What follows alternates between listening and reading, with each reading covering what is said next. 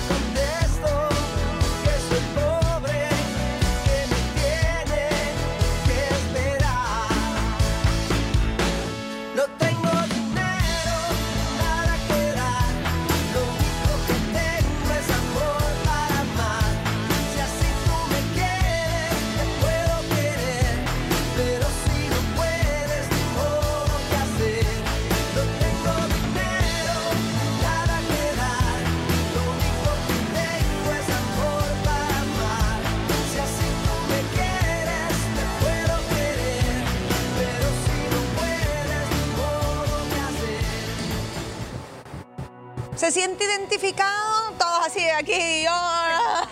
Así terminamos el mes sin dinero. Y la verdad es que las relaciones, por mucho amor que haya, no es el único ingrediente necesario. No se vive de amor.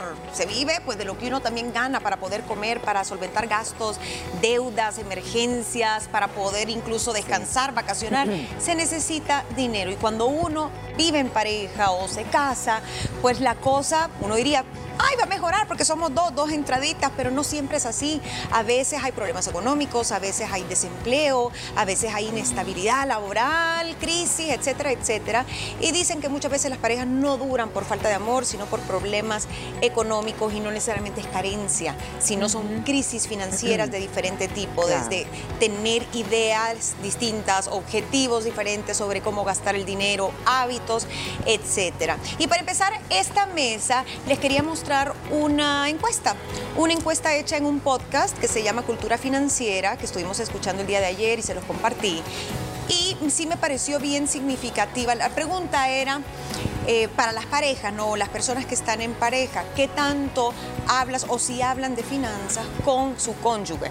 Obviamente el 0% contestó que pues no es que jamás hablan de dinero, ¿no? Eso no puede existir cuando tenés una, una pareja, no puede ser que nunca se haya hablado de dinero.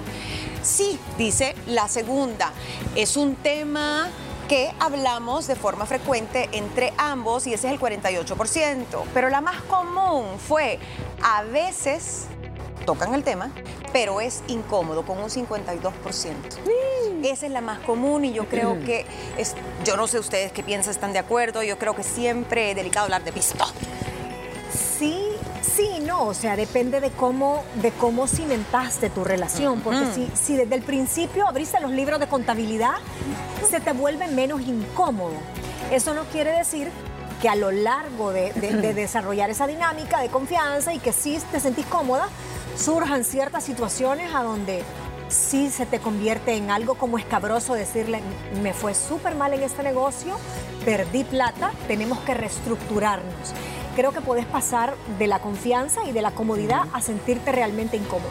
¿Por qué será que es tan incómodo para algunas personas hablar de dinero? Para mí es generacional definitivamente, Gina, te voy a decir una cosa. Creo que esta eh, era en la que estamos nosotras, ahorita las mujeres, lo hemos platicado en muchos programas, hemos avanzado a pasos agigantados y tenemos la oportunidad de no nada más estar en casa, sino también proveer, salir a trabajar. Antes no, tú te casabas, ¿verdad? Él era el que proveía porque antes los sueldos eran diferentes y alcanzaba que uno solo pudiera proveer el hogar, ahorita ya no. Entonces, ¿qué es lo que pasa con estas últimas generaciones para acá? Bueno, los dos queremos vivir bien, los dos queremos que no nos falte nada, los dos hay que trabajar. El punto incómodo para mí es cuando llega el momento de decir, de formalizar tu relación y de decir, hey, le tengo que decir en sí cuánto gano de verdad. O sea, tengo que dar esa información. Para mí, ese es el momento más incómodo, cuando tienes que compartir tus ingresos y ya lo que vas a tocar más adelante. Claro, Es que en el camino punto. no es fácil Que no y nadie cómo. nace aprendido No. con eso hasta que te vas a vivir con una pareja o formalizas. Incluso en el noviazgo, mucha gente empieza a compartir eh, ciertos gastos, ¿no? Pero para mí lo difícil de hablar de dinero es porque el dinero lo asociamos muchas veces a nuestras emociones directamente. Es parte de tu ego, es parte de tu estatus, es parte de pensar, ok, mi dinero es lo que me cuesta, ese sudor, esas gotas de sudor que a fin de mes, entonces quiero mi dinero cuidado, quiero ahorrar, me quiero dar un descansito, unas vacaciones, me lo merezco. Pero cuando tú vivís en pareja, ya es un proyecto en común, entonces no solo estás tú. Entonces yo creo que de ahí viene lo delicado, el cuándo se vuelve justo o injusto la forma de distribuir el dinero. ¿Qué pasa cuando una persona eh, provee o trae a la casa mucho más que la otra? A veces hay abuso de poder, a veces hay un desequilibrio e incluso aunque no se quiera, muchas veces se pierde admiración por el cónyuge cuando una de las personas está demasiado por encima. Entonces hay un montón de cosas que no necesariamente pasan, pero que les ha pasado a muchas personas y por eso es que terminan divorciadas o separadas. Hablemos de alguien que no está ya casado, sino está considerándolo, por ende, Ajá. la primera vez que van a tener esa plática, niñas. ¿Qué cosas se imaginan o creen ustedes que son importantes de preguntar ese día, esa primera cita financiera? Mira, no le vas a preguntar cuánto gana. No, O sea, no, creo que no. tampoco. Pero si ambos saben que la cita es de carácter financiero para formalizar una relación no. y tener una auditoría y unas finanzas y contabilidad juntos, eh, como lo dicen los expertos, creo que una de las preguntas en el ABC es cómo fue tu familia. ¿Por qué ese patrón traes tú? Si es un patrón a donde tu mamá fue una persona que la mantenía eh, eh, tu papá, que antes se ocupaba mucho, como tú lo dices, Sí. y no se enfocaba de la forma justa, No. porque decía ama de casa. Sí, pero ella está dejando de hacer dinero y tú estás dejando de pagarle a alguien que viniese a estar cuidando a los niños, a estar haciendo la comida. Entonces, esa mujer también tenía como un salario bien devengado. Tenés que preguntar si ese fue el formato, si era un formato 50-50, eh, a donde la mamá también trabajaba, si era un formato de familia donde nadie decía nada, si hubo mucho colchón familiar de esos abuelos que heredaste, la finca, la gerencia, la fortuna. Yo conozco amigas que todavía sus papás le dan que reciben, o sea, hasta hace un par de años, siempre los papás eran, no, es que mira, eh, siempre que voy de viaje, les compro esto y le doy una mensualidad a cada una de mis hijas, sobre todo si son mujeres, para que estén tranquilas, pero es dinero de bolsillo, para que no estén pidiéndole al marido, entonces, pero ellas no dicen nada. Y eso, eso lo ocupa para sus gastitos. Sí. Entonces, Mi marido no sabe. Ajá, y, y- y son amigas, son, son mujeres, no así a los varones. Entonces, es muy cultural y para mí esa es una de las preguntas básicas, respondiendo a tu pregunta. Y creo, niñas, que eso muchas veces también pasa. eh, bueno, obviamente depende de la calidad de estatus económico de esos abuelos, digámoslo, de esos papás, del esposo o la esposa, pero también a veces pasa que las mujeres, sí es la mujer, pero también puede ser el hombre, porque hoy se da más parejo. A lo mejor se casan con una persona de eh, menos recursos que ellas o ellos, entonces los padres compensan. ¿No? Porque como ya vienen acostumbrados a un estilo de vida, entonces los padres o Para que no madres se quedan dando, ajá, porque si no tal vez terminan divorciados. Claro. Pero no es la realidad. No es la realidad. Y no es su realidad, pero siguen viviendo en esa como No, fantasía. ve, Qué difícil, Gina. Mira, por eso es tan importante el noviazgo y es tan importante, como lo mencionó Mónica, conocer a tu familia política, porque yo creo que ahí te das cuenta de tantas cosas. Para mí otra cosa importante, pero no sabría cómo abordarlo, ya cuando uno está más maduro. Ojo, porque te voy a decir una cosa y esto hay que tocarlo. Esta plática no se da con los que contraen matrimonio y se van a vivir a los veintipico de años. ¿eh? Esto se da con la madurez y con la experiencia que te ha tocado ver a lo mejor de personas cercanas. Porque cuando unos muchachitos van a contraer matrimonio a los veintitantos, el amor está primero que el dinero. O sea, de pensar en la finanza. Entonces, por eso creo que siempre está bueno saber y conocer a las familias políticas. Y tú dijiste algo bien importante, Moni. La, tú que sabes, tú lo ves y se ve galán y te paga la cuenta y trae el carro y todo. A lo mejor está endeudado, ¿me entiendes? Y tú no sabes que vas a cargar con esa deuda, con esa hipoteca o con esos préstamos y llevas 20 años de casado y no lo terminas de pagar. Pero a ver, mi pregunta es esta. ¿Cómo le puedes preguntar? Oye, ¿tendrá- ¿tienes alguna deuda? La tarjeta de tu papá ¿Eh? es la corporativa. Ajá. ¿E- ¿Ese carro se debe todavía o ya está pagado? O sea, ¿cómo tocas? Es que qué difícil. Es que no puedes tocarlo todo en una sola plática. No. Aparte, pero yo sí estoy de acuerdo que aunque tengan 20 y pico, si deciden irse a vivir Imagínate. juntos o a casarse, tienen que hablar de finanzas. Pero mira, y te- ahí te- aquí yo quiero tocar un punto, creo, que también ahorita muchos centennials que ya deciden salirse de casa de sus papás para ir porque ya les gusta mucho la independencia y probar y ser independientes y bla, bla, bla.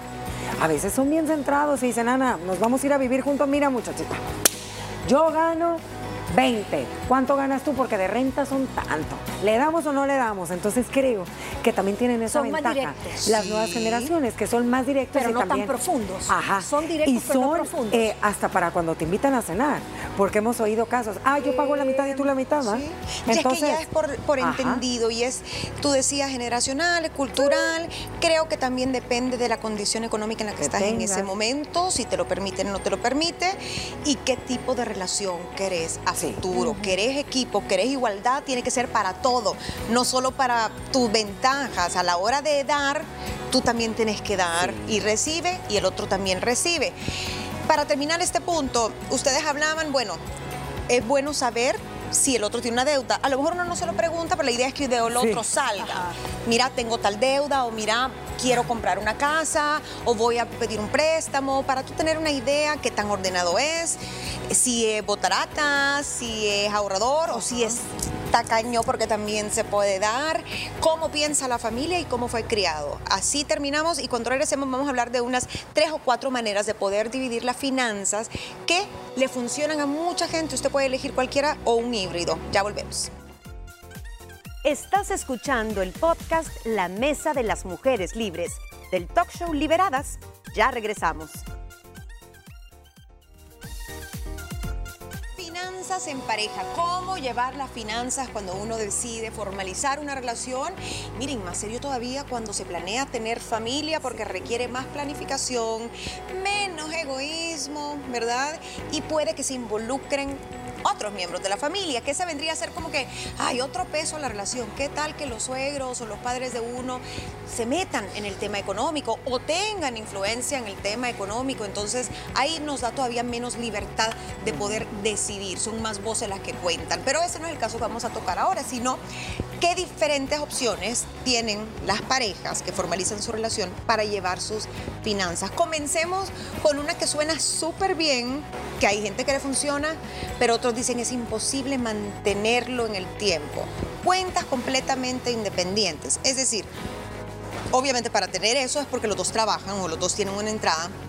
Yo tengo mi salario, mis entradas, mis activos, pasivos. Él tiene los suyos en otra cuenta y simplemente tú pagas esto, yo pago lo otro. No hay una cuenta a nombre de los dos, No. sino que se dividen los gastos.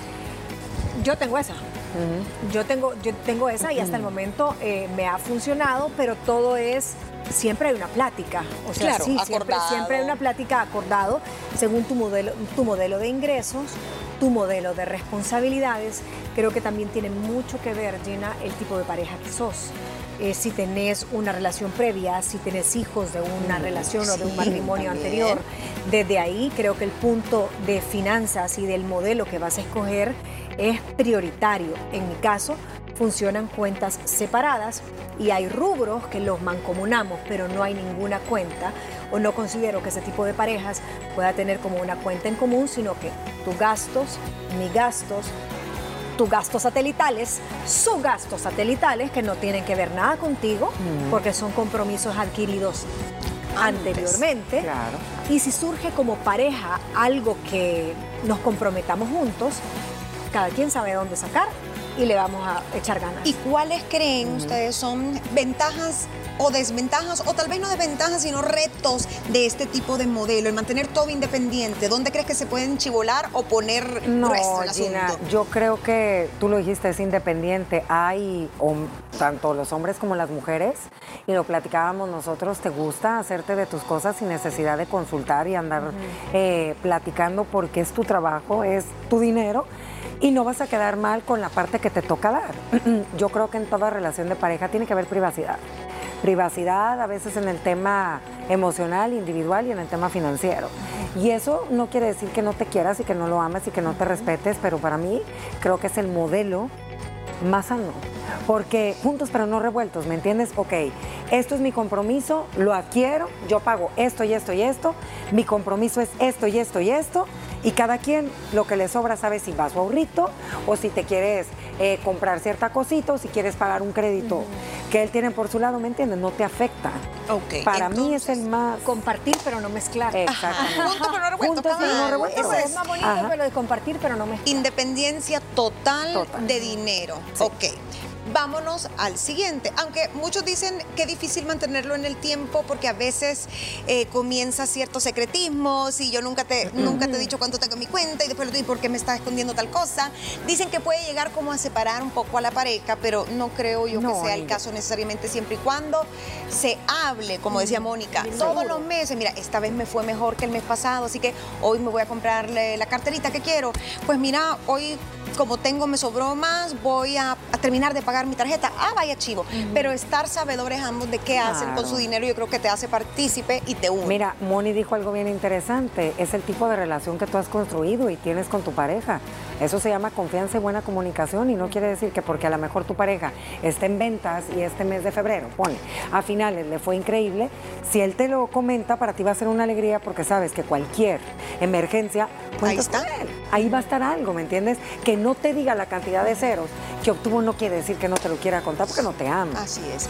Y justamente para pasar al otro, antes que me recordaste algo, esta gente que tiene sus propias cuentas también pueden acordar ahorrar o invertir Sí. un pedacito de lo que le queda a cada uno, que cada quien sabe cuánto es, para un fondo de emergencia, Totalmente. por enfermedad o por si se quieren ir de viaje. más adelante, ya saben que cada uno va a colaborar ahí. Segundo, el otro extremo. Todo, o sea, lo tuyo es mío, lo mío es tuyo y todo es nuestro y es una sola cuenta, Ay, no. van los No. dos salarios para adentro y todo es para la casa. Pero ahí tenés que tener una figura de un controller. Sí. Porque si, va, estoy de acuerdo hasta el momento que llega donde firman la cuenta mancomunada. Ajá. Pero ¿quién le saca el pisto? Los dos también. Y si hay un irresponsable y la saquea, lo que era para un fondo, o tal vez no de emergencia, El colegio pero tenía de el los colegio de niños. los niños o una mensualidad súper importante de una cuota de algo. Eh, yo no entiendo cómo funciona ese modelo. No quiero ni pensar.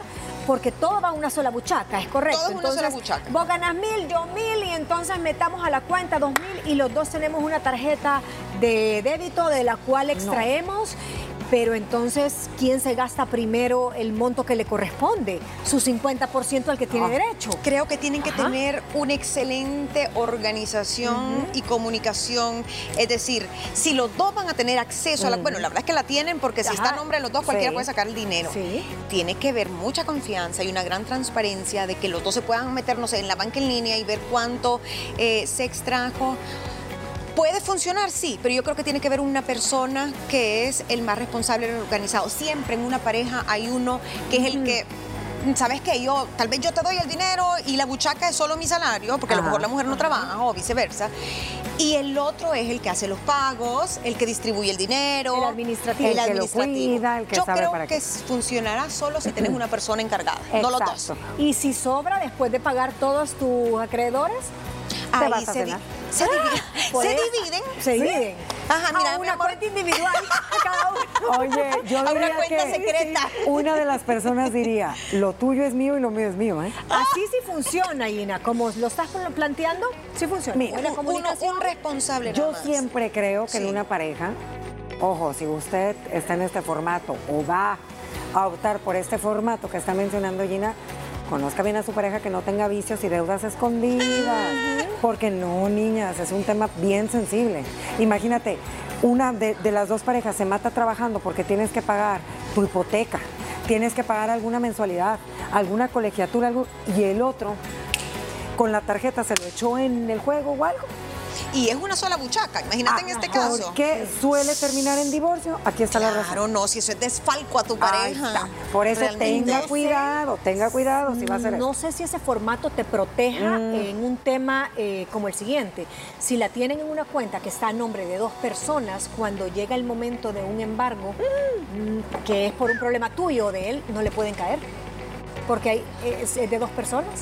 O sea, es cierto, existe cierto blindaje si tenés todo en una sola buchaca. Ay, por ahí decía el experto que les compartí que lo mejor es no andar pidiendo préstamos mancomunados No. ni comprando cosas con el nombre de los dos, porque al- No. además hasta hay que saber que si ocurre una separación se vuelve mucho más complicado. Ponga las cosas a nombre de uno.